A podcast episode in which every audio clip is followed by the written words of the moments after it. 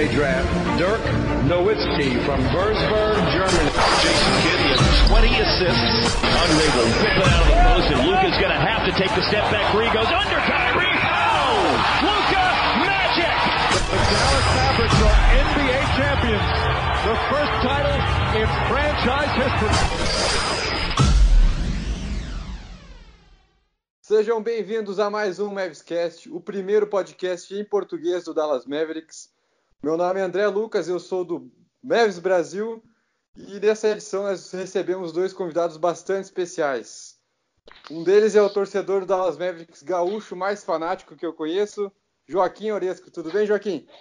Tudo bem, André? Beleza? Mais uma vez aí gravando um Mavscast aí já já acompanho a página há um bom tempo, já, já apoiei a página, inclusive. É, vamos lá, vamos falar mais um pouquinho sobre Dallas Mavericks, né? Que, que a gente ama falar. Isso aí. É, além dele, outro convidado bastante especial, na minha visão, um dos melhores perfis sobre NBA no Brasil, às vezes tem algumas opiniões bastante surpreendentes, como por exemplo ser a favor do, do Mavis oferecer 100 milhões de dólares por quatro anos para o Al Horford com 33 já, né? São opiniões assim que a gente fica meio surpreso, mas no geral é um ótimo perfil. É, que eu estou falando aqui do meu amigo Guilherme do Tradição NBA. E aí, Guilherme, tudo bem? Tudo bom? É muito bom começar né, com, com ataques à minha, minha pessoa. eu, eu só não defendo mais porque ele vai receber mais do que 100 milhões, aí mais do que 100 milhões já é demais. Mas, se não saísse aquele tweet, eu estaria preparado para ficar quanto tempo fosse necessário para defender o Hofford no Dallas. E, então é isso aí, bora, bora se iludir um pouco com, com os free agents que podem vir para Dallas, mas que no final todo mundo sabe que vai vir o Ricky Rubio por quatro anos. é, exatamente. É, é, como o Guilherme já falou, é, o tema desse podcast é o mercado de agentes livres, né? Então vamos explorar aí alguns cenários que podem ser interessantes para o Dallas. É, e vamos começar o nosso assunto aí depois da vinheta. Mavs! Da, da, da, da, da, da. Get up and make some noise! Mavs! Da, da, da, da, da, da. Get up and make some noise! Mavs! Então, antes de, de começar mesmo a, a, falar sobre os nomes, eu acho que, que seria interessante a gente falar um pouco como funciona o mercado, né? Porque muita gente não sabe direito. Não vai lá fazer uma explicação muito detalhada, porque são várias regras, são, é, é algo um pouquinho complexo, mas dá para falar um pouco por cima, né? É, basicamente, o mercado de agentes livres funciona da seguinte maneira: né? acaba as finais da NBA, na semana seguinte tem o draft, e na semana seguinte já tem o mercado de agentes livres. E o que, que são esses agentes livres? Né? São jogadores que é, estão em fim de contrato com seus times atuais é, e encerraram seus vínculos com os times atuais e agora estão livres no mercado para assinar com qualquer time. É, e aí tem, dois, tem duas categorias aí, né, para resumir em duas categorias de agentes livres, os irrestritos e os restritos. Os irrestritos são aqueles que são livres para assinar com quem bem entender. Né? Então, são jogadores que não têm mais vínculo com ninguém e aí eles podem assinar com quem eles quiserem. Alguns priorizam o dinheiro, outros priorizam a qualidade do time, né? abrem mão do dinheiro para disputar é, uma vaga num time mais forte que brigue pelo título.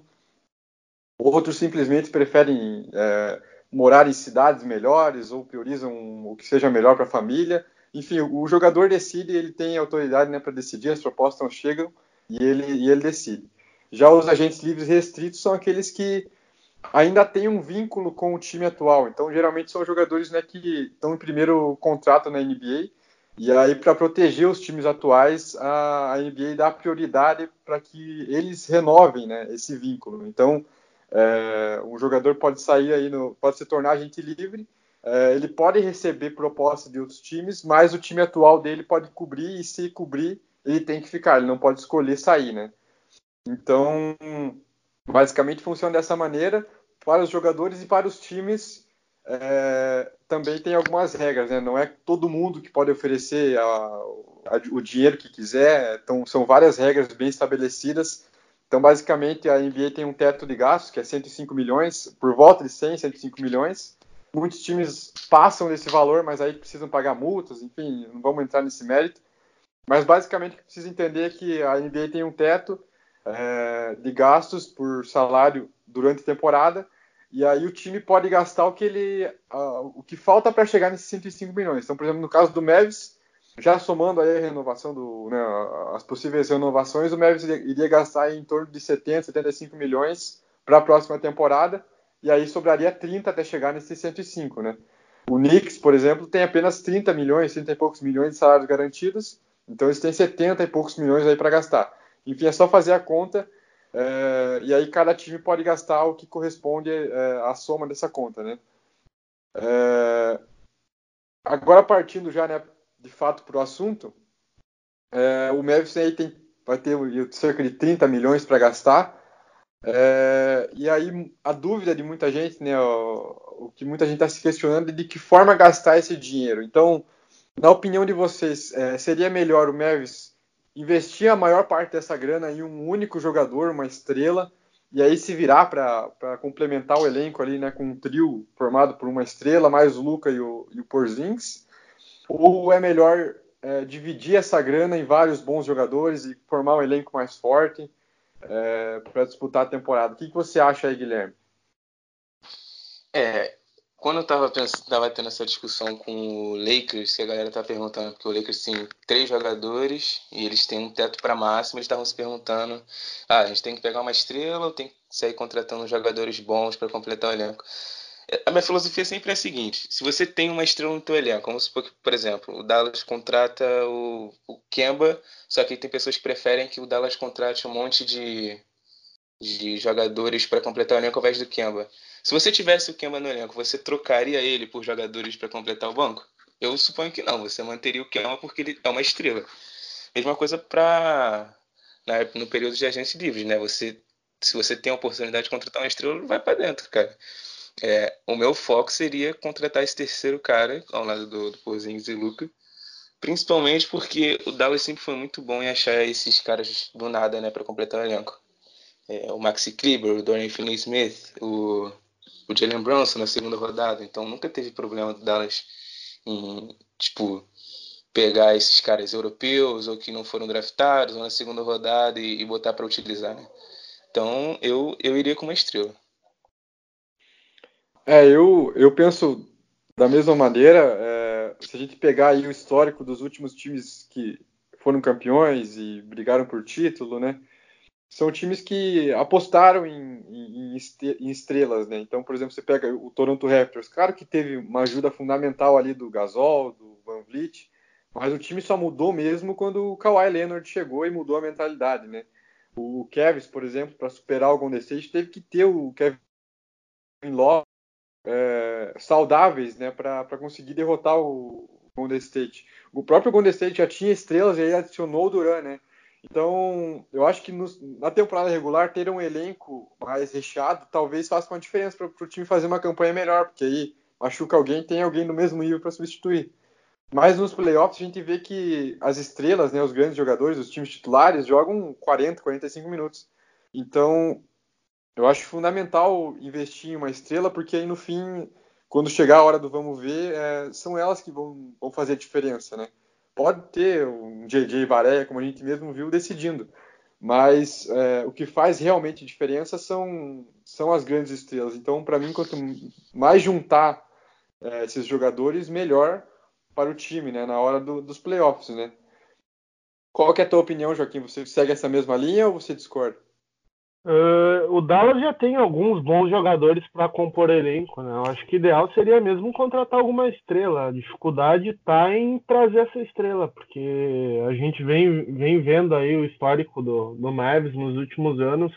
É, para conseguir trazer alguém para lá, é, alguma estrela para lá, é algo muito difícil, né? Ninguém, ninguém quer jogar em Dallas. A gente teve fracassos aí com com Ração Whiteside, que felizmente nos rejeitou, porque agora o último contrato que ofereceram para ele aí foi, foi algo, algo muito caro não vem jogando tudo aquilo que, que parecia que ele, que ele ia desenvolver. É, eu acho que, que Dallas tem, tentar trazer uma estrela, mas consolidada, não nesse nível de Russell Whiteside, por, por exemplo. É, se conseguir trazer um Campbell Walker ou um D'Angelo é, Russell, uh, seria o ideal. Porque jogadores de elenco a gente já tem, o Maxi Kleber, Dwight Powell. Se tu parar para analisar assim, por exemplo, o Chicago Bulls ofereceu 30 milhões por três anos do Cristiano Felício. E o Dallas tem um contrato para oferecer pro, pro Dwight Powell, que parece que ele vai aceitar e a player option dele é de 10 milhões. É, pô, o Dwight Powell, Powell é, contribui muito mais que o Cristiano Felício pro, pro jogo do Mavs, é, do que o Cristiano Felício contribui pro Chicago Bulls. Ele mal joga lá. Então, é, o Dallas tem bons jogadores de elenco já, não tem por que é, se preocupar com isso. Tem o Dorian Finney-Smith, tem o J.J. Bareia, que voltando de lesão contribui muito, tem o Maxi Kleber, que o Guilherme já falou aí, é, tem o Costas Antetokounmpo, que eu acho que esse ano pode ser que, nessa temporada pode ser que, que ganhe mais espaço, tem o Jalen Brunson, é, vale mais ir atrás de uma estrela, eu acho, André. É, então todos concordamos aqui. É, e aí a questão que fica é qual se, quem seria né, essa estrela? Porque o nome aí tem, né, o mercado aí tem vários nomes muito relevantes, né? Tinha, tem Kawhi Leonard, tem, né, tinha o Kevin Durant até antes ele se machucar, o Clay Thompson até antes se machucar, mas a gente sabe que é, que é uma realidade muito distante do Mavis, né? O Mavis ele pensa em umas estrelas mais é, nível B, né? Porque são, são jogadores que esses jogadores, né, classe top de, top de linha, eles são, vão ser disputados pela, pelas grandes franquias, né, como Lakers e Celtics, e, né, ou, ou, então times que têm ainda mais espaço no, no, no, no cap, né, é, e aí para Dallas sobra estrelas, digamos, nível B, assim, que também são excelentes jogadores, né. É, a questão é, até agora houve rumores, né, o principal rumor é que o Mavis quer o Kemba Walker, ele soa, né, o, o Mark Stein já, já trouxe essa notícia, o próprio Vogue já trouxe essa notícia. A outra opção seria o Chris Middleton do Milwaukee Bucks, mas pelo jeito ele vai renovar com o Milwaukee. E aí o resto são especulações que a gente faz, né? Então, eu, por exemplo, adoraria ver o DeAngelo Russell no Mavs, mas não existe nenhum indicativo que o Mavs tenha interesse nele. É, o outro nome que foi bastante falado há um tempo atrás era o do Vucevic, mas também esfriou bastante é, nos últimos meses. Assim, se fosse para escolher qualquer um deles, né? Se você tivesse um dinheiro e pudesse investir, é, em qual jogador que você, você investiria essa grana aí, Joaquim? É, D'Angelo Russell, com certeza. Para mim, desses nomes aí é o melhor, é o mais novo, mais promissor. É, vestiu a camisa no Brooklyn Nets essa temporada aí. Foi muito bem. Eu acho que seria um, um fit muito bom ali com, com o Luka conseguindo dividir a armação do jogo e com o Kristaps Porzingis. Então, para mim seria o ideal. O Kemba Walker é, é muito bom também. É, o problema é que ele é um pouco mais baixo. Acho que na defesa acaba prejudicando um pouco. Não que, que seria ruim ter ele, claro que não podendo vir o D'Angelo Russell seria muito bom o Kemba Walker. Mas eu prefiro o D'Angelo Russell porque ele é mais novo, é, tem, tem bola para desenvolver ainda, é, tem, tem lenha para queimar, poderia ficar, ficar anos aí com o Dallas Mavericks. E você, Guilherme, você pensa da mesma maneira ou você investiria em outro jogador? Hum, não, eu não penso. Eu preferia o Kemba porque é um cara que já é mais consolidado, é um cara que a gente já viu que ele consegue fazer muitas coisas. Acho que o meu problema com o Nigel Russell é que a gente não viu ainda ele fazer muitas coisas. A gente viu ele em Brooklyn, quando ele tinha armação, porque não, ele não jogou com, com um cara tipo o Luca, que ele pega, o Luca inicia as ações na, na meia quadra, ele arma o jogo, ele define as jogadas. O, o D'Angelo Russell ele jogou em, no, no Brooklyn quando ele despontou, com Spencer Dinwiddie, que vinha do banco, não ganhava muitos minutos, e também não é esse tipo de cara, com o Lavert. O Kemba ele jogou com, com o Tony Parker na temporada passada, e eles dividiram minutos.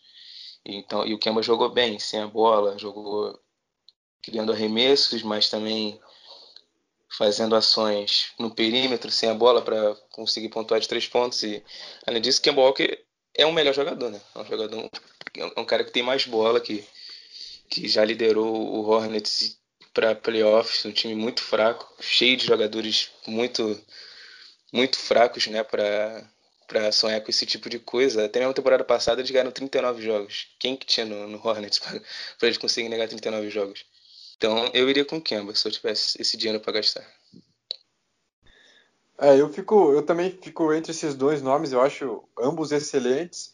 E né, se fosse para priorizar uma estrela, eu priorizaria alguém para ajudar o Luca na armação ali, porque é, hoje né, o foco da NBA é, é mais jogadores né, do backcourt ali do que um pivô, por exemplo, é, dominante. É claro que você tem jogadores que jogam no garrafão que são dominantes, mas a maior parte da grana é investida em jogadores de, de armação ou então ala, né?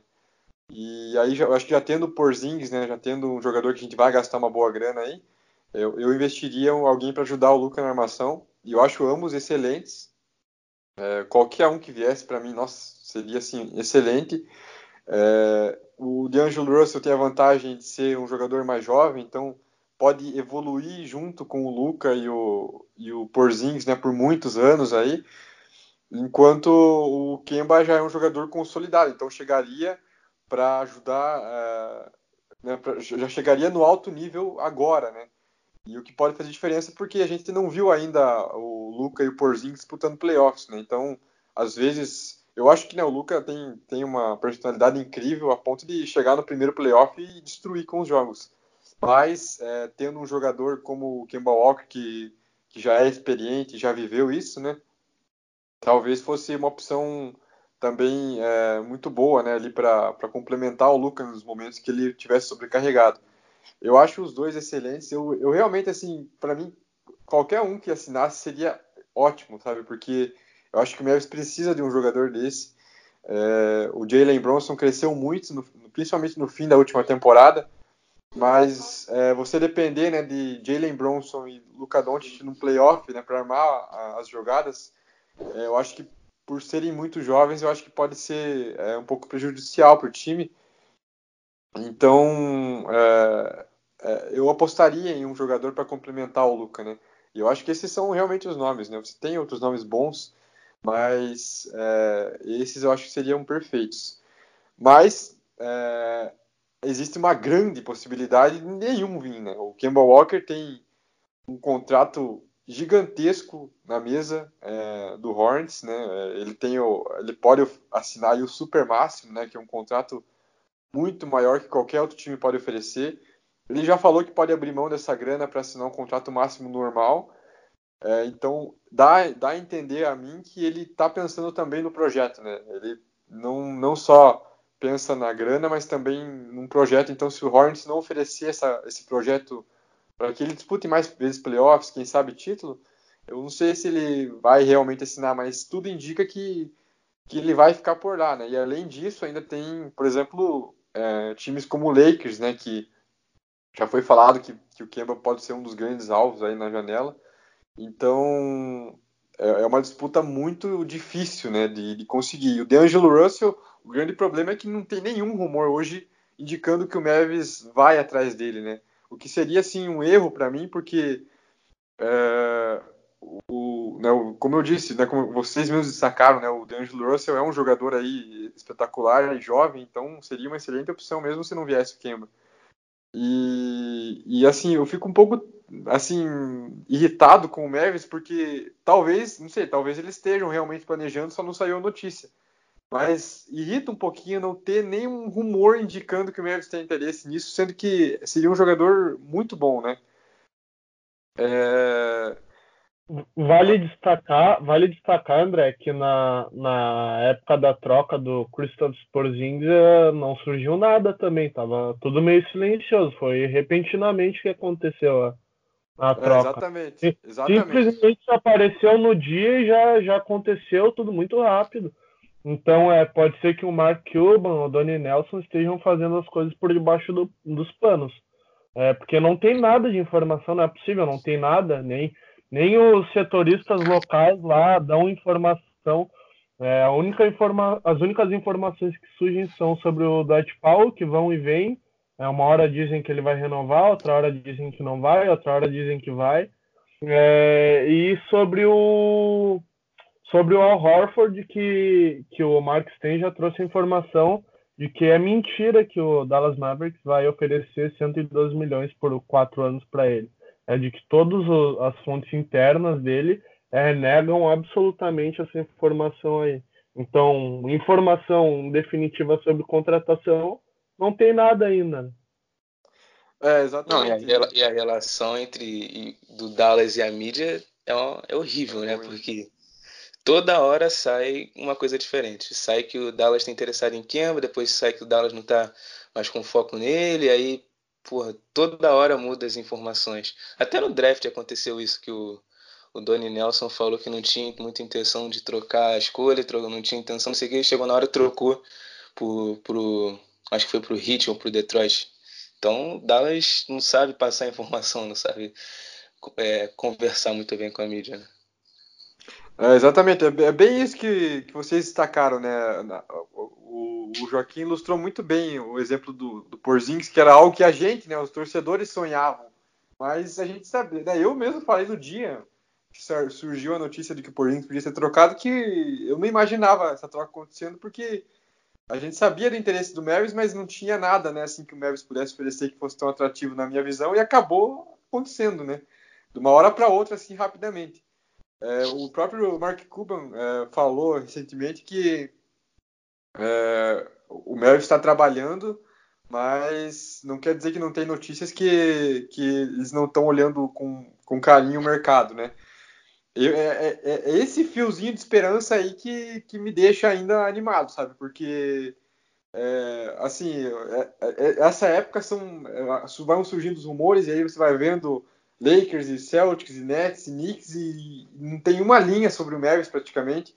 E aí você não sabe se a franquia é, o que, que, a franquia está pensando, né? Então, assim, eu, eu, espero que gente... tenha esse interesse no, no D'Angelo Russell. Eu, eu, realmente espero, porque é uma oportunidade assim, que o Mavericks pode explorar e que até essa semana, né, foi ab abrir um pouco o caminho nessa disputa, porque um dos principais favoritos para né, na, na, na, corrida pelo Russell era o Utah Jazz, que agora tem o Mike Conley, então é, é, é carta fora do baralho. E o, o, Pacers também era outro grande concorrente, agora pegou o TJ Warren e não tem mais espaço para oferecer a grana que o, que o DeAngelo Russell queria. É, ainda tem o Wolves, né, que, que, aparentemente é um dos grandes favoritos, e, e talvez surja, mas assim, se o, se o Wolves for o, principal concorrente, eu acho que o Messi pode bater de frente tranquilamente, sabe? Agora surgiu o Lakers também, mas o Lakers também é, surge rumor de todos os jogadores, né? Eu acho que o Messi pelo menos deveria fazer uma proposta, sabe? pelo menos ir atrás, porque é um jogador que, que assim, nossa, seria excelente, né? Não sei o que vocês pensam. O, o que a gente está tá discutindo aqui é D'Angelo Russell, é Campbell Walker. É, o que, que me, me vem à cabeça é que o tipo de jogador que Dallas acaba contratando, não que seja ruim, né? É, acaba sendo algo como o Chris Middleton, que é uma, um jogador mais discreto, bom aí, importante no, no time do Milwaukee, mas que para mim não tem tanto potencial quanto o D'Angelo Russell ou o Russell Westbrook, o Russell Poxa, que Russell Westbrook, tô viajando aqui.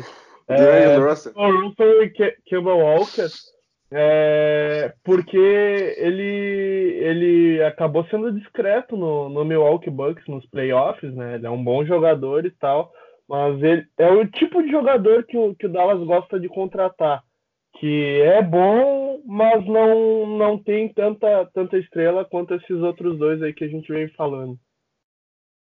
É, e, e, o lance geralmente é que o Dallas tem que fazer, como não é um, um grande atrativo, acaba pagando demais para esses caras para virem, né? Por exemplo, em 2016, que tinha uma boa classe até, a gente tinha que pegar alguém e acabou oferecendo muito pro Barnes. Eu suponho que a gente só ofereceu aquele contrato porque se a gente oferecesse talvez o mesmo que outros times estavam sendo especulados que iam oferecer, a gente não ia conseguir, né? Porque, se, por exemplo, tem o, o, o, Brooklyn Nets, que é um mercado bom, que, que um time que funciona com estrelas, está te oferecendo o mesmo que o Dallas está te oferecendo, tu vai pro Brooklyn, pro, pro, mesma coisa pro Knicks, pro Lakers, pro Clippers, então é, o estilo é pegar o Chris Middleton pagando muito mais do que devia para ele. E vocês acham que, é, né, historicamente, como vocês mesmos destacaram, o Neves nunca foi, nunca foi de conseguir atrair grandes agentes livres, né? Os principais jogadores da franquia sempre foram ou via draft ou via troca, né?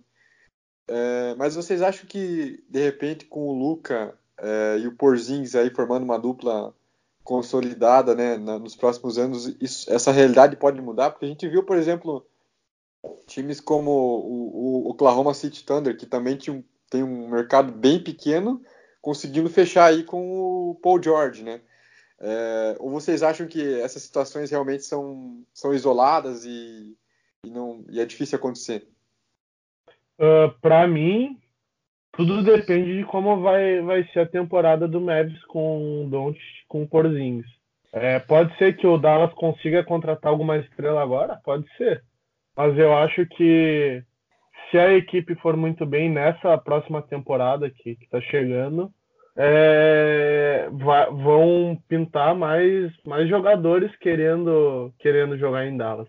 Porque até o momento que se tem a Luca Doncic estourando, explodindo aí, fazendo o que, que fez, por exemplo, contra a Portland Trail Blazers, metendo uma bola de três da zona morta no último segundo de jogo.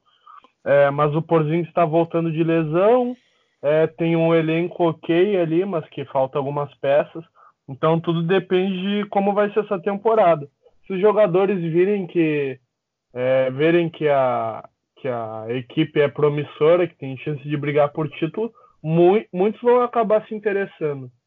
É, mas mais pelo que Luca e Porzingis podem oferecer, não pela, pelo que o mercado de Dallas oferece, né? Porque não, não, como vocês falaram, não é uma cidade tão atrativa quanto quanto Nova York ou quanto quanto quanto outras regiões aí. Não, mas eu, eu também penso que com é porque assim, o Dallas sempre teve jogadores e times de qualidade. Por exemplo, hum. acho que desde que a gente pegou o Novitsky até tipo 2014, né, quando a gente parou de playoffs, Dallas pegava 50 vitórias toda hora, tinha Jason Terry, Sean Marion por uma época, e tinha o Josh Howard, Novitsky. Só Nash. que é, Steve Nash por uma época. Só que o Luca, ele chegou de um jeito diferente, né? Ele, acho que os, os jogadores eles viram o quanto o Luca explodiu no mundo, né? Porque o Dallas nunca teve esse tipo de jogador. Mesmo quando o Nowitzki jogava muito mais bola que o Luca jogou na temporada passada, ele não tinha esse tipo de atração que o Luca tem. É, eu acho que eu tirei, eu que mandei a notícia, não sei se foi, foi o André que no, no final da temporada o Dallas estava com a quarta, com em quarto lugar em, em, mais público fora de casa. Ou seja, tinha muita gente indo ver os jogos do Dallas em outras arenas. E eu acho que isso muito é por causa do Luca, que, que tem uma atração internacional. A gente via todo fim de jogo, tinha uns, eslovenos, uns eslovenos lá é, no fim do jogo querendo autógrafo dele, às vezes os espanhóis, as pessoas da Europa, que vão assistir o Luca. E agora tem o Porzingis, que também é um cara que tem um mercado é, nos Estados Unidos, né? Porque ele cresceu em Nova York, então tudo que ele fazia em Nova York pegava muita, muita atração no, no universo do, da NBA. Então, eu acho que eu acho que os jogadores eles perceberam que esse mercado do Dallas deu uma crescida, não está batendo de frente com os grandes mercados da NBA, mas deu uma, uma baita crescida nos últimos na, na última temporada. É, eu acho que, assim, eu, eu, concordo com vocês e eu acho que também um fator aí que pode ser fundamental é, é, é, realmente a mentalidade dos novos jogadores. Porque, como o Guilherme bem destacou, o Neves foi relevante praticamente o século inteiro aí, né, com o Novitsky. Só que a mentalidade dos jogadores é, antes era diferente, né? Então, por exemplo, você tem muitos casos aí de jogadores que permaneceram a vida inteira no mesmo time, na mesma época do Novitsky, né? O Novitsky, o Duncan, o Kobe. Então, é, a, a, mentalidade, né? Claro, o Lakers, por exemplo, sempre foi um, foi um, time à parte que sempre conseguiu atrair grandes estrelas, né?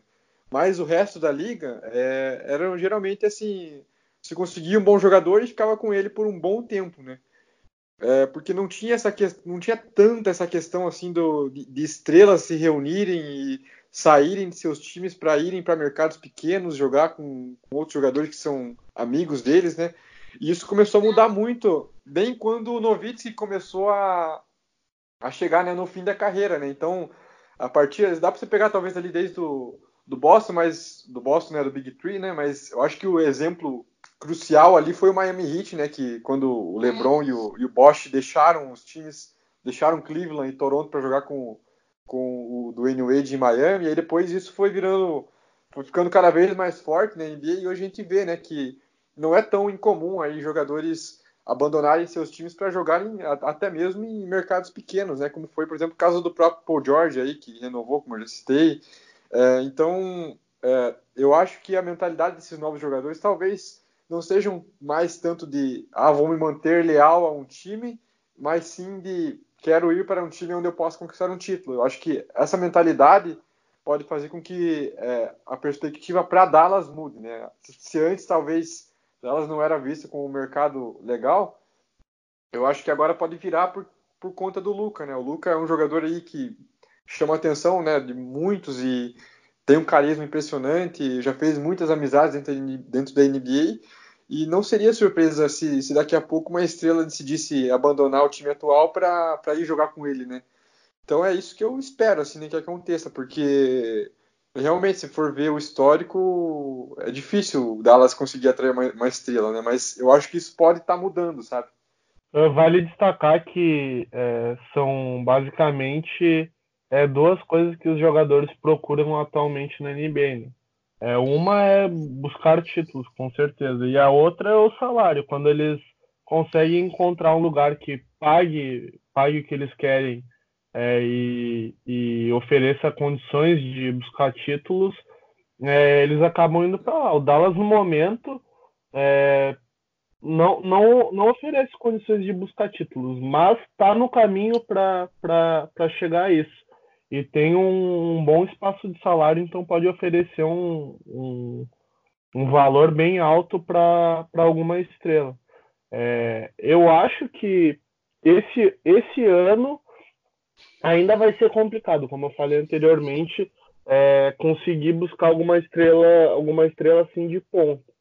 Mas é, caso, caso essa temporada o time vá muito bem, é, o que é a nossa perspectiva, né, com Luca e Porzins e possivelmente algum outro grande nome aí, é, nos próximos anos Dallas vai se tornar um mercado muito atrativo, como é, por exemplo, hoje é, Oklahoma, apesar de, de, eu não ser um grande fã da franquia, mas reconheço que com, com Westbrook e, e Paul George lá, a franquia acaba se tornando, se tornando interessante. Então eu acho que pode ser que no, nos próximos anos é, Dallas acaba, acabe voltando a ser essa franquia que o Guilherme falou aí, que sempre atraiu bons nomes. É, e agora, assim, é, considerando que essas estrelas não venham, né?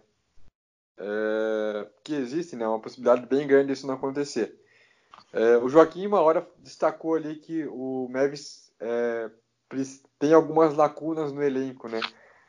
É, quais, né, se fosse para dividir esse dinheiro entre bons jogadores, quais as posições que vocês priorizariam, né, assim, para investir em, em, jogadores que pudessem chegar a ser titular e que atualmente o Mavis não tem bons nomes, né?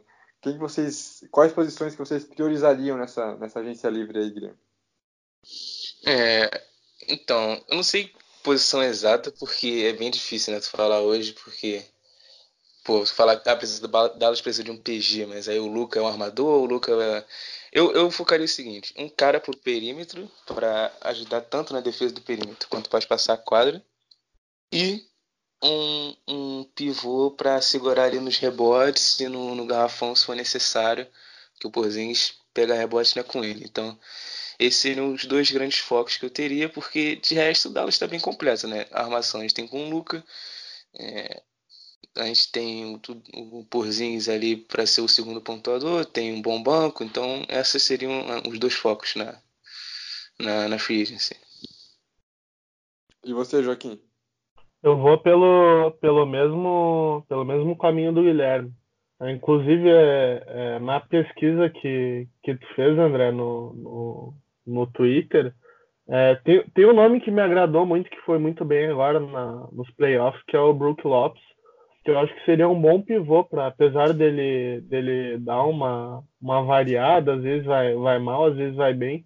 É um cara que consegue meter bola de fora, ele briga por rebotes, é intenso. Eu acho que Dallas precisa de um jogador assim. É. O DeMarcus Cousins, por exemplo, é, ele, é, ele não é tão bom de elenco, ele às vezes é expulso.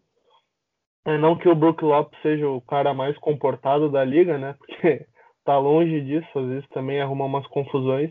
Mas eu acho que o Brook Lopes talvez fosse o, o nome bom aí para contribuir no garrafão do time. E com certeza um armador para dividir os trabalhos com o Luca. E de preferência alguém alto. Porque o time já tem o Jalen Brunson, que é, é baixo, é, acaba às vezes na, na, troca de marcação ali é, é rolando um mismatch. É, e também o JJ Bareia, que, que é outro que sofre com mismatch em alguns momentos. Então, algum armador que tivesse é, uma certa altura aí para contribuir também defensi defensivamente, além de ajudar no ataque. É, eu, eu acho que também é, o que o Mavis mais precisa é, é, alguém do perímetro, porque atualmente é, eu, eu nem sei, eu não tenho os números aqui, mas é, não tem nenhum grande arremessador no elenco, né? O, o, o Tim Hardaway Jr. ele oscila demais, né? Muito erra muito, né? É, o Luca e o Jalen Bronson no final da temporada também já estavam bastante desgastados e também não são especialistas do perímetro. São bons jogadores, né? Mas é, não são, não é a, a grande marca deles, né? É, e aí você tem, e aí às vezes tinha que depender de bolas, por exemplo, do Maxi Kleber, de jogadores assim, a, a, até o Dwight Powell começou a arremessar mais porque é, não tinha, não tinham grandes opções, né? Então eu acho que esse deve ser aí uma das principais prioridades, trazer alguém que é, o Luca faça a jogada e aí quando a marcação fecha o Luca encontra alguém que vai lá e acerta essa bola e também um, rebotes, né? Muitos falou se que o Mavis precisava investir em alguém pesado no garrafão. Mas assim, eu, eu, eu, eu gosto dos nomes que o, que o Mavis tem pro garrafão. Eu gosto muito do Porzingis, gosto muito do Maxi Kleber e do Dwight Powell. Eu acho os três muito bons. Só que os três são bons em funções que não envolvem rebotes, né? Os três não pegam rebotes. Mas eu acho que são três ótimos jogadores de garrafão. Então, eu acho que de garrafão o Mavis está bem servido. O que não está tá acontecendo é pegar rebotes. Então, talvez investir um jogador que, que viesse para cumprir com essa função, né? É, e talvez ajudasse na defesa também ali, é, fosse o ideal, né? Não precisava gastar, num, por exemplo, num Vucevic que, que pega muito rebote, mas sairia muito caro. Eu acho que, por exemplo, um jogador como o Ed Davis do, do Brooklyn Nets, que ganha pouco, que é útil e que pega ali quase 10 rebotes por jogo, já seria uma ótima opção, porque aí você pega um garrafão mais pesado, mais forte no rebote, aí você divide né, essa responsabilidade entre Porzingis e Ed Davis e já, já pelo menos dá uma, cria uma dificuldade. Né? O problema é que atualmente ninguém pega rebote. E aí a gente viu jogos aí na última temporada contra o Bucks, que foi uma surra, né? O Bucks errava os arremessos, pegava o rebote, errava de novo, pegava o rebote. E isso não pode acontecer, principalmente em playoffs, né? Contra, contra o próprio New Orleans Pelicans, uh, o, o Anthony Davis e o Julio, Julio, Julius Randle uh, deitaram para cima do Mavis, né? É. Não pegavam muito rebote, entravam do jeito que queriam para dentro do garrafão do Mavis. O Mavis, Mavis sofria muito no, no garrafão ali, não tinha alguém que conseguisse é, fechar aquele espaço ali. É, com certeza, Dallas precisa achar alguém é que não não vai receber valores extraordinários, porque como vocês falaram, é, investir em alguém que, que vai fazer só o trabalho sujo ali não vale a pena, né? Dallas precisa achar um nome que em jogos contra times que exploram muito bem isso é, é, consiga fechar esse espaço e dar uma opção para o Carlisle, que por enquanto não tem esse nome no elenco. Né? Exatamente. É, agora falando assim em nomes mesmo, né? É, no, o Joaquim já citou o nome do Brook Lopes, tudo, Mas se fosse para pensar realmente em, em, jogadores nível B, né, não estrelas, jogadores mais comuns, assim, que o Mavis pudesse dividir essa grana entre várias posições. Tem alguns assim que vocês é, pensam que poderia se encaixar muito bem aí no Dallas e que seriam, não seriam tão caros assim? Você tem alguns nomes aí, Guilherme?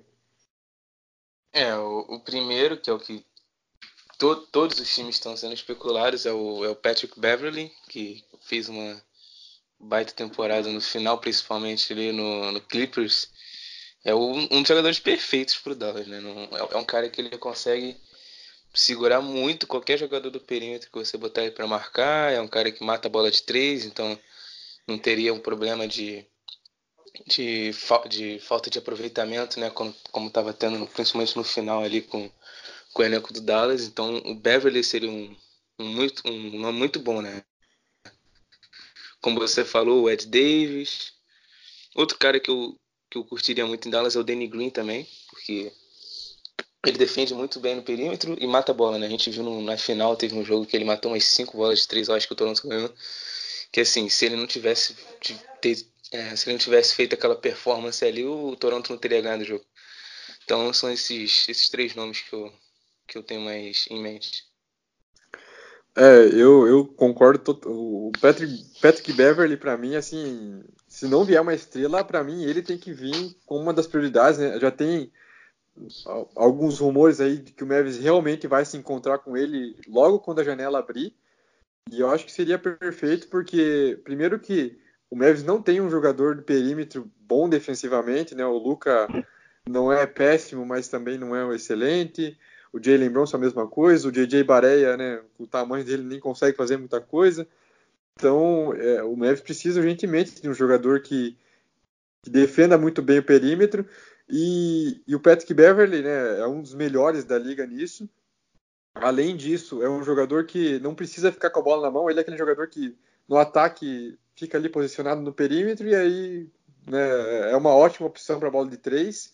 Além disso, tem, tem uma mentalidade que eu adoro, assim, que ele entra na cabeça dos rivais. A gente viu contra o Duran na, nos playoffs, ele baixinho, Duran, daquele tamanho, ele incomodando o Duran pra caramba, né? Então, para mim seria assim um casamento perfeito até pro próprio Luca, né? Seria benéfico porque querendo ou não, se você não tem ninguém para defender é, um jogador bom do perímetro, você se desgasta mais na defesa, né? Então, por exemplo, no caso do Luca, pegava, sei lá, um Curry da vida, é, é difícil você acompanhar o, o, ritmo do Curry, né? E aí você se desgasta e no ataque você também acaba rendendo menos. E aí, tendo um jogador para proteger o Luca nesse sentido, né? Eu acho que o próprio Luca melhoraria, né? Então, para mim, é o, é o nome perfeito, é o Patrick Beverly. Outro nome que me agrada muito, mas que talvez aí seja um pouquinho mais caro, é o Bogdanovic, é, para ala, né, que é outra posição que o Mavis ali tem o Dorian Finney-Smith e o Justin Jackson, mas a gente não sabe, né, ainda não tem uma confiança total neles. E o Bogdanovic, né, principalmente agora que o Oladipo se machucou, ele chamou a responsabilidade e foi muito bem nos jogos. É, é, um cara que joga também com ou sem a bola, é uma ótima opção do perímetro, mas se precisar que ele chame a responsabilidade, ele chama também. É, é um estrangeiro, né?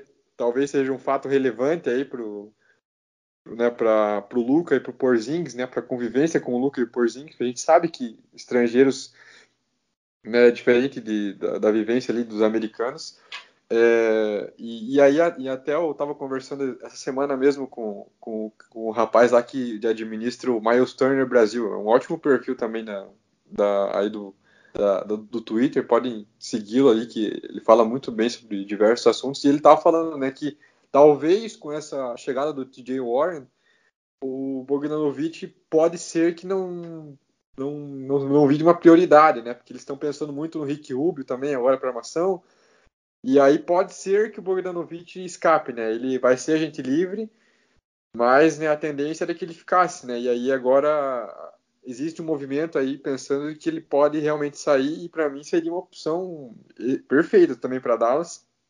Outro grande nome.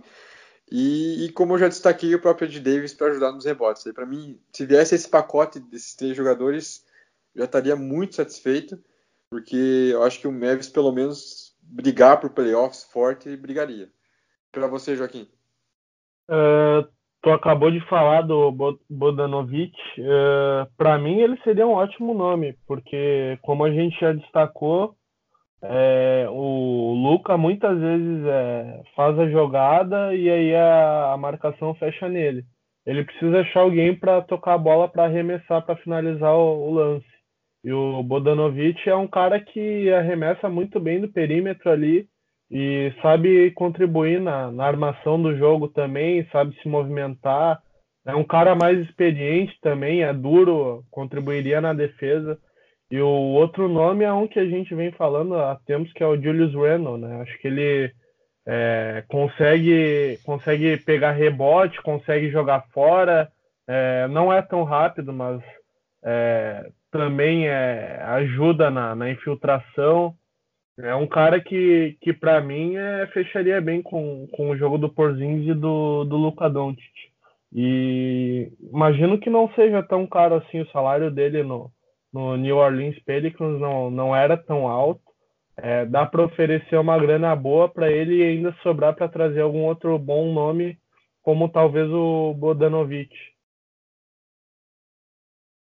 É, é, é, até, tipo, por exemplo, uma solução para abrir né, mais o cap seria, por exemplo, tentar uma troca de alguma forma aí com o Courtney Lee, pelo menos, né? Porque Tim Hardaway Jr., é, eu acho possível alguém se interessar por um jogador que ganha muito e ainda tem mais dois anos de contrato, mas o Courtney Lee é, é aspirante. Eu também acho difícil a negociação por ele, mas é, talvez né, alguém, alguém se interesse. Eu também acho improvável, mas menos difícil que o Tim Hardaway. É, e se acontecesse, né, do Mavis realmente abrir mais espaço, nossa, seria perfeito, porque aí até, é, mesmo eu não concordando, né, por exemplo, com uma oferta muito grande pelo Al Horford, é, eu acho que, né, sobrando ali um espaço para explorar o Patrick Beverly, né, ou um Bogdanovich, para mim daí beleza.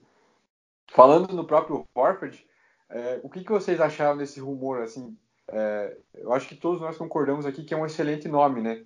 Mas qual, qual valor seria o ideal para ele, assim, caso concretizasse uma negociação com o Mavs? É, eu acho melhor eu começar, já que já começou com um podcast com ataque, né? eu falaria, eu, é o seguinte, eu não tenho problema nenhum em ele ganhar 25 por, milhões por ano por quatro anos, desde que, depois que eu analisei melhor a situação, que o último ano fosse uma opção do time, né? Que o time escolhe manter ele no quarto ano ou não, porque o contrato do Luca, né, que é um contrato de novato ainda, é pequeno pelo que ele está produzindo. Ele ganha acho que 10 milhões no máximo, né? Aí sobe um pouco, no final ele vai estar tá ganhando 15. Só que já passou o primeiro ano agora, se a gente assina com o Hofford por 4, em três desses a gente tem um contrato pequeno. No último a gente teria que renovar ele pelo máximo, provavelmente, porque é o que ele vai pedir. Se nesse último ano a gente tiver com o Hofford ganhando 26 milhões, ou 25, com o Porzingis com contrato máximo e com o Luca com contrato máximo, a gente não vai ter teto para nada. Mas se fosse para trazer ele por três anos, eu apoiaria completamente, né? Porque a gente já falou no, todo mundo concorda que ele é um grande jogador pro esquema do, do Dallas. Ele, ele defende bem o garrafão, ele consegue pegar rebote. Ele é um bom passador e o, o Carlisle ele adora botar esses pivôs mais ou menos ali no perímetro, na cabeça do garrafão, para ficar passando para os armadores. Inclusive, quando a gente botou o DeAndre Jordan ali, teve jogo que ele pegou um triplo-duplo, né? Que ninguém entendeu nada, que ele pegou acho que 10 assistências no jogo. Do nada, ele nunca, nunca pegava mais que 4 e ele teve jogo com o Carlisle que ele pegou 10. E o Hofford, que ele é um cara especializado nisso no ataque, né? Seria perfeito pro Dallas. Então por isso que eu, eu não me importei muito quando saiu que ele queria 100 milhões por 4 anos. Mas ele já tá pedindo mais e provavelmente esse último ano dele ele quer ter garantido, então talvez não sejam melhores opções, mas aquele, aquele negócio, se vier, eu não vou sair xingando o Marquinhos ou o Donnie Nelson, porque eu entenderia a contratação. Não, não apoiaria 100%, mas eu entenderia por que, que, que fizeram esse movimento. O Guilherme aí já tem a alma do Donnie Nelson e do Mark Cuban, né? Querendo fazer contratos com, com os jogadores. A gente já tem o Tim Hardway absorvendo 18 milhões por ano. Né? Que teve que vir no, no negócio do Porzingis. A gente tem o Courtney Lee, que pelo menos é um contrato de um ano, dá para se livrar. Então eu acho esse contrato aí com o Al Harford muito alto. É. Se fosse até uns, uns 20 milhões por três anos, 20 milhões cada ano por três anos, é, seria interessante. Agora, 100 milhões por quatro anos é muito dinheiro. Eu acho que ele não vale tudo isso. Não, não, não tem por que pagar esse valor para um cara desse, até porque ele tem 33 anos e aí no, no último ano ele vai estar tá com 37. O cara já não vai estar tá mais é, rendendo tudo que pode render e vai estar tá ganhando um valor astronômico. Não, não tem por que fazer uma loucura dessas. É, eu acho, eu acho o Horford perfeito para Dallas. É, assim, não só né, taticamente, tecnicamente, mas com mentalidade mesmo, né? Um cara que é um líder dentro de quadra, né? né? Ele na última temporada no Celtics foi brilhante. Ele ele é, é, um jogador tão incrível que, por exemplo, todos os confrontos com o Embiid, o Embiid desaparecia do jogo, né? E o Embiid é um dos melhores jogadores da NBA atualmente. Então é um, é um cara assim que é capaz de realmente mudar um jogo, né? É, e, e o, o, que realmente pesa para mim é só é, os valores, né? Porque se fosse por um valor abaixo, nossa, como o próprio Guilherme destacou no Twitter, assim, teria que ser uma das prioridades do Mavis, porque seria um jogador para mudar o time de patamar.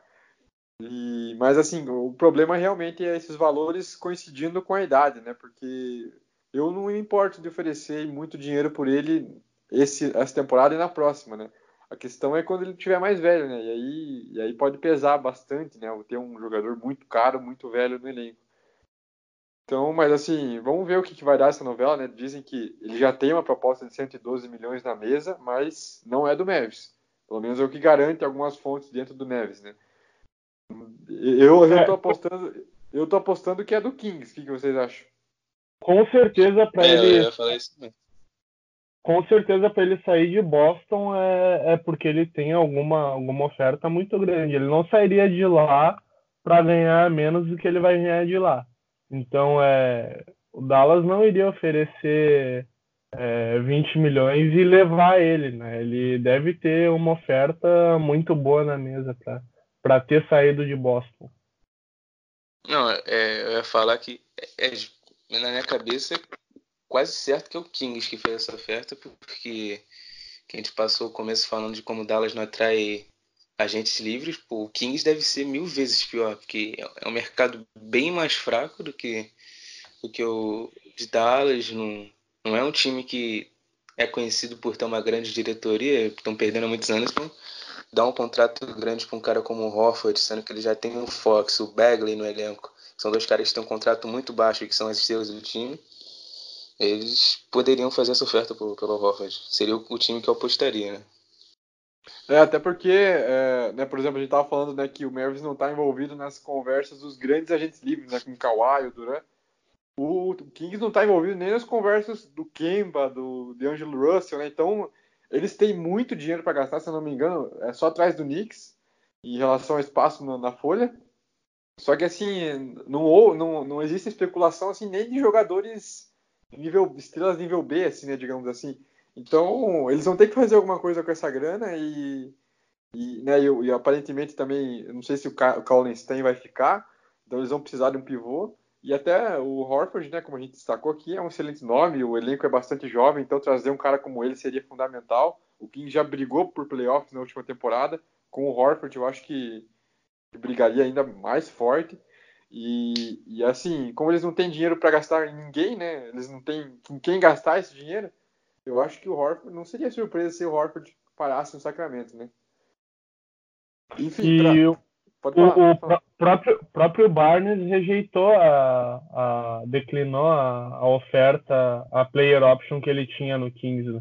para tentar um, imagino que para baixar o salário e abrir ainda mais espaço para o time poder oferecer para alguma estrela porque ele não deve estar tá querendo mudar de time novamente, a não ser que fosse para retornar para o próprio Dallas, próprio Dallas. É, então, ou ele, ou ele fez isso é, sabendo que vai receber uma, uma nova oferta do Kings é, mais baixa e vai ter mais espaço para atrair alguma estrela grande, como o próprio Halford, Ou, ou ele quer sair de lá mesmo. É, também falaram né, da possibilidade assim, né, de que apesar dele ter, ele ter que ganhar muito dinheiro na próxima temporada, ele optaria por sair do contrato atual e aí assinar um contrato que talvez nessa temporada fosse mais barato, mas que é, por ser mais longo, né, por ser 3, 4 anos talvez, aí na soma total ele acaba ganhando um salário muito maior, né, porque eu não sei se o, no, na próxima temporada, quando o Barney saísse do contrato, né, quando ele virasse agente livre, eu não sei se ele receberia uma proposta tão alta depois, né? E aí, talvez ele esteja garantindo já que o Kings vai oferecer um contrato alto por ele por vários anos, né? Só que ganhando gradativamente eh, mais a cada ano, né? E aí optou por sair agora para assinar um novo acordo, né? Uh, enfim, para já se encaminhando aqui para a parte final do podcast, é, o Dallas não teve aí a primeira a, a escolha de primeiro round do, do draft, né? Porque foi para o Atlanta. É, primeira coisa que eu gostaria de saber de vocês é a troca do, do Mavis com o Hawks acabou, acho que ficando boa para os dois lados, né? Vocês concordam? O que, que vocês acham? Porque eu achei que né, o, o tinha que ir de Luca de qualquer jeito, porque se não fosse, não ia com, com o Trey Young, né? Ia com o Wendell Carter Jr., o Carlisle já disse isso. E aí eu acho que uma diferença enorme. E depois, né, você tendo o Wendell Carter, é, eu não sei se também se o Mavis iria atrás do Porzins, então hoje poderia ser que a dupla do Mavis fosse Dennis Smith e, Wendell Carter, mais a pique, né, que saiu agora, é, ao invés de Luke e Porzins. E aí eu prefiro um milhão de vezes Luke e Porzins. Mas pro Hawks acabou sendo legal também, né? Foi um time aí que ousou, né? Tipo, é, fez várias trocas ali, conseguiu várias escolhas e acabou montando um projeto bacana, né? Vocês acham que ficar, ficou justo a troca para os dois lados? quem falar que não tem que ser pior, tem que sofrer um, um uma crítica maior do que eu apoiar o Hoffman. Né? Se alguém critica a troca, foi perfeita, né, pro, pro Dallas, porque o Dallas não tinha ninguém para confiar depois da era do Drake. Inclusive a gente passou as últimas duas temporadas antes dessa, falando quem que vai substituir o Novitz, quem que vai ser esse cara que vai pegar a franquia. E chegou o Luke e falou, rapaziada, relaxa que vai ser eu. Então, porra, foi perfeito. E pro Atlanta também pegaram o triângulo, como, como o André falou, a gente não ia de triângulo, a gente iria de Wendell Carter. Então a gente. Mas o Atlanta não tinha essa, esse armador definido, então pegou o triângulo, o triângulo fez uma baita temporada, principalmente no final ali, Inclusive teve um jogo que ele matou uma bola no final de três pontos. Foi, tem que ter muita personalidade para fazer aquilo ali. Eu não lembro contra qual time foi, mas de qualquer forma, aí o John Collins tem, foi, foi muito bem né, nessa temporada. Pegaram o Cam Reddish agora, mais o Hunter, então estão com uma base muito boa ali. Né? Inclusive, eu acho que nesse ano eles já podem pegar playoffs no leste, então com certeza os dois times ganham. Uh, eu, eu acho, só para colocar um parênteses, eu concordo com tudo que vocês falaram. É, foi boa para os dois, com certeza, mas é, se Dallas tivesse é, com a mentalidade na época de pegar o Trey Young, também não teria sido ruim, teria sido bom. É, eu prefiro, eu particularmente prefiro o Lucas, o Luca por todo o potencial que ele tem, é, por ter, por ser mais alto, é, por ter mais um arsenal ma maior de jogadas. É, mas se tivesse pego o Trey Young, não teria sido ruim, não, porque teria a opção de ser no, draft ainda. É, conseguiria pegar algum outro calor aí que pudesse ser bom. É, com certeza ficou ótima para os dois, mas é, se, se Dallas na época tivesse com a mentalidade de pegar o Trey Young, Trey Young e não o Andel Carter Jr., é, teria sido bom também, não teria sido tão ruim, não mas aí talvez, como o próprio André falou, é, não tivesse conseguido ir atrás do, do, do Christoph Porzingis.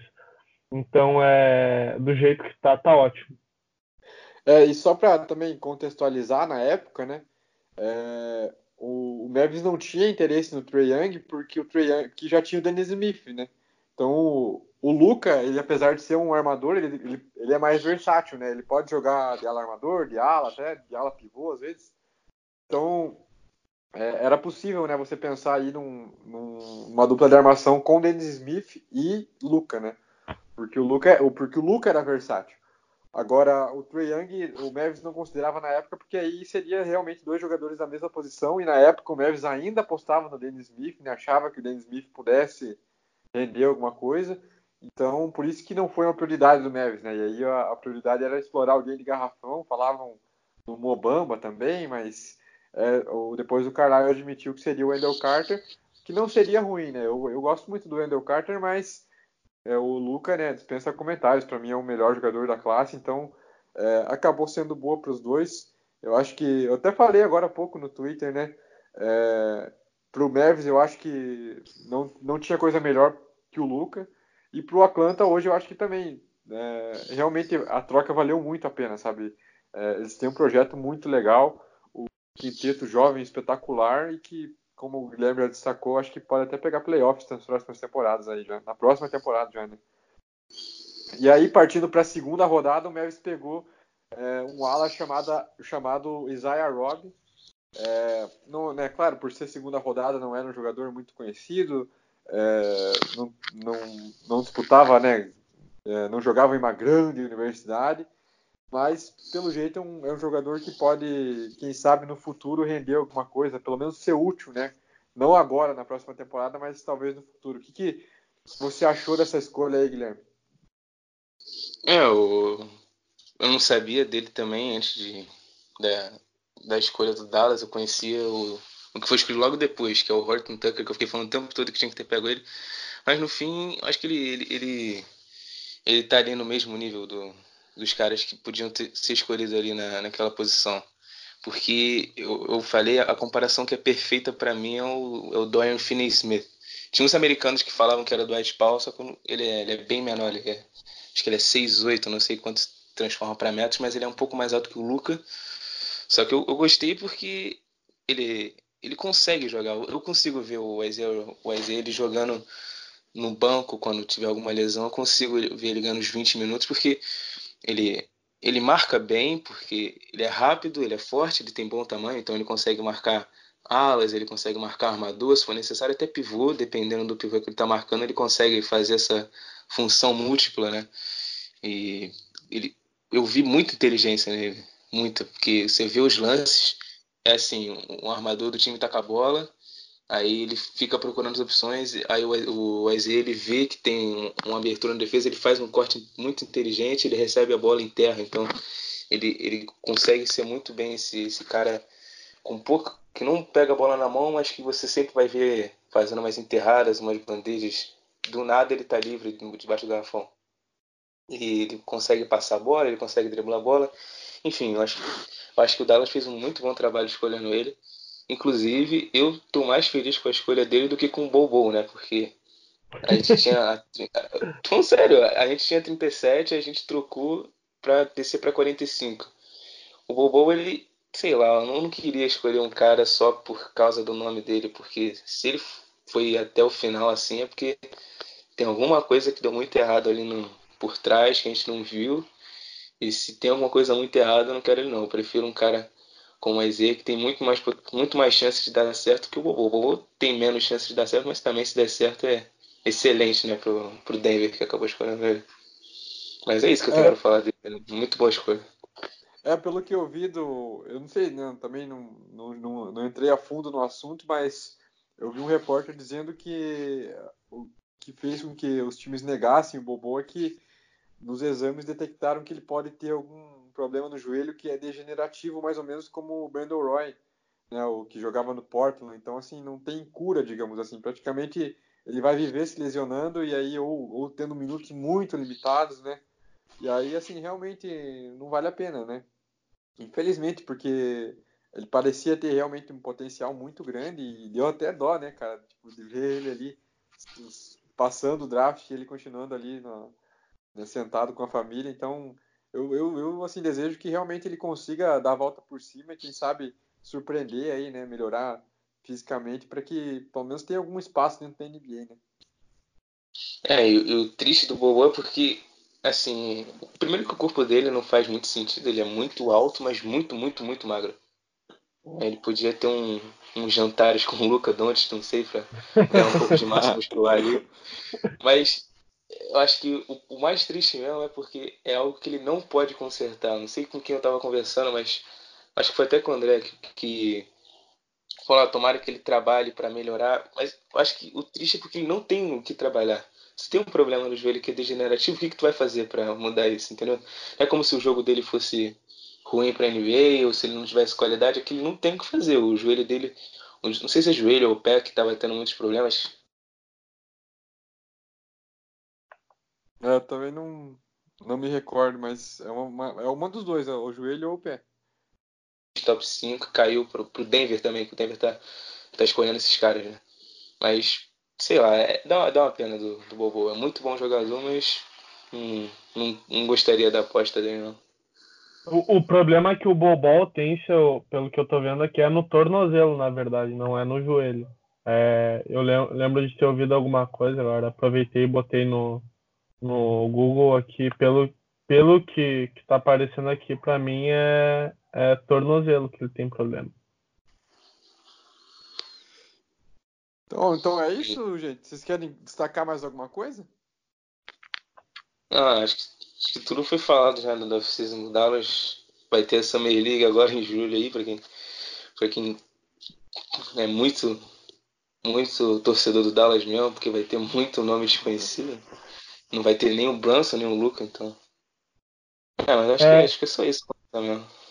É oportunidade para ver o, o Costas Antetokounmpo jogando, né? Porque é a gente ficava esperando ele jogar esse, esse ano e até agora até agora a gente não viu ele jogar no, no time principal, né? Só acho que ele jogou dois minutos no jogo, nem isso, e, e, e ficava no banco e, e não entrava, não. Mesmo jogos que a gente pensava, bom, agora ele vai entrar, porque o time de Dallas já, já tava tomando um sacode ele acabava ficando de fora. Acho que na Summer League a gente vai ter essa oportunidade de ver ele jogando.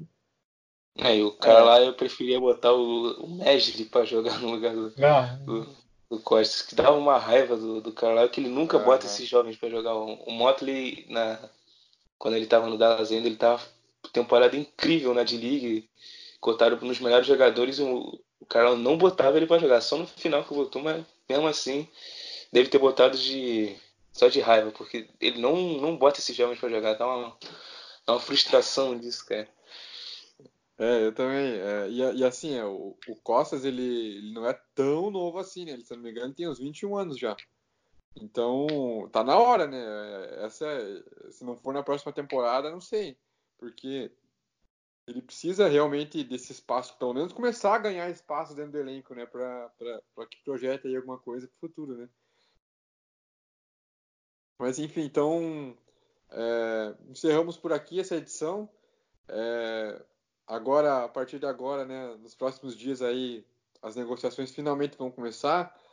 É, quem sabe temos aí surpresas positivas né, para o Dallas. A gente sabe que no fim a gente vai assinar com o DJ August. Mas, assim, esperamos que realmente surpreendam, né? É, Divulga aí o, teu, o seu trabalho aí, Guilherme. Aproveita aí para fazer o teu jabá antes de encerrar. E aí. É, no... Gente... Ok. É, no Twitter, tradução NBA. Se você quiser me atacar pelas minhas opiniões sobre, a respeito do Hofford, é lá que você pode fazer seus comentários. É, não, não se iluda pelo nome, a tradução acontece muito esporadicamente. É mais falando no geral mesmo de, de NBA. E é isso, né? Tem, tem mais alguma coisa pra falar? Ah, acho que é isso aí mesmo. E quer dar um destaque final aí, Joaquim? Uh, só queria agradecer mais uma aula desses moleques aí que são, são pica, desculpa o palavrão aí, mas sabem muito aí, cada vez que eu falo com vocês eu aprendo mais. É, destacar que o trabalho de vocês aí é muito bom. Eu, eu só dou pitaco lá, na, lá no Twitter, quem realmente faz faz um bom trabalho são vocês dois aí que sempre fazem umas trades legais, é, traduzem a, a alguns, algumas entrevistas, algumas matérias, como é o caso do Guilherme. É, e agradecer a audiência da galera que aguenta essa uma hora e pouco aí da gente falando. É isso aí, sigam os dois lá no Twitter, é, ambos perfis excelentes. E aí, quem sabe a gente volta aí numa próxima edição aí falando de uma boa notícia para Dallas. É isso aí, gente. Muito obrigado. É, compartilhem para mais pessoas ouvirem nosso podcast. E é isso aí, vamos. Voltamos em breve. Tchau, tchau.